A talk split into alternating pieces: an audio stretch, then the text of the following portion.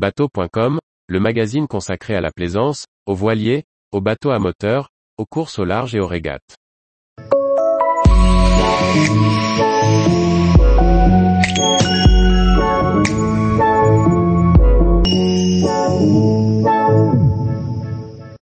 Choisir et installer un poêle à gasoil pour le chauffage à bord.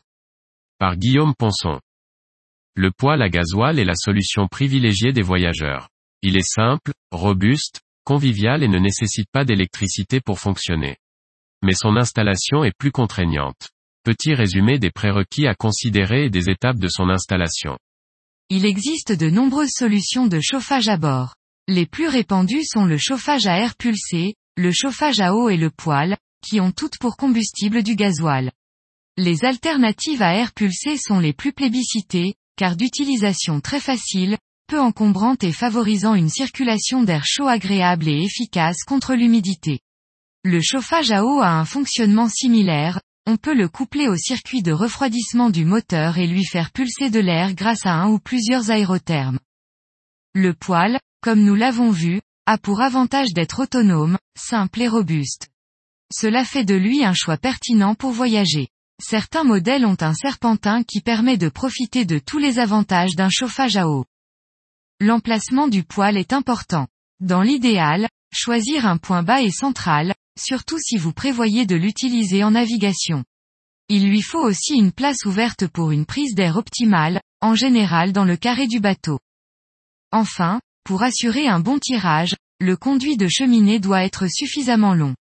Si celui-ci nécessite des coudes, prévoir un angle maxi de 45 degrés. Sur Arthur, l'emplacement du poêle a été aménagé précisément au centre de gravité du bateau.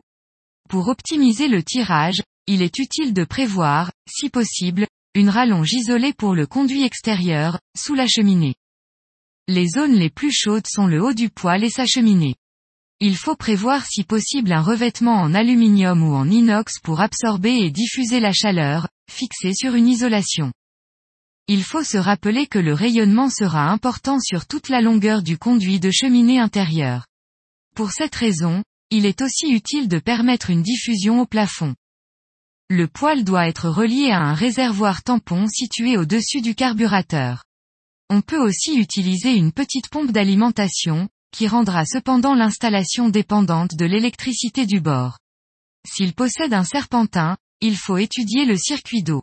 Pour éviter d'avoir à adjoindre une pompe de circulation pour l'eau chaude, le serpentin doit être plus bas que les consommateurs, radiateurs, ballons d'eau chaude. Diverses options existent et sont envisageables. Une plaque chauffante, sur le dessus du poêle est très pratique pour faire chauffer de l'eau ou un repas. Un régulateur barométrique situé sur la cheminée, composé d'un clapet et de son contrepoids, améliore et stabilise la combustion. Enfin, la cheminée étant rapidement chaude, y installer un échangeur de chaleur permettrait d'optimiser le rendement du poêle. Tous les jours, retrouvez l'actualité nautique sur le site bateau.com. Et n'oubliez pas de laisser 5 étoiles sur votre logiciel de podcast.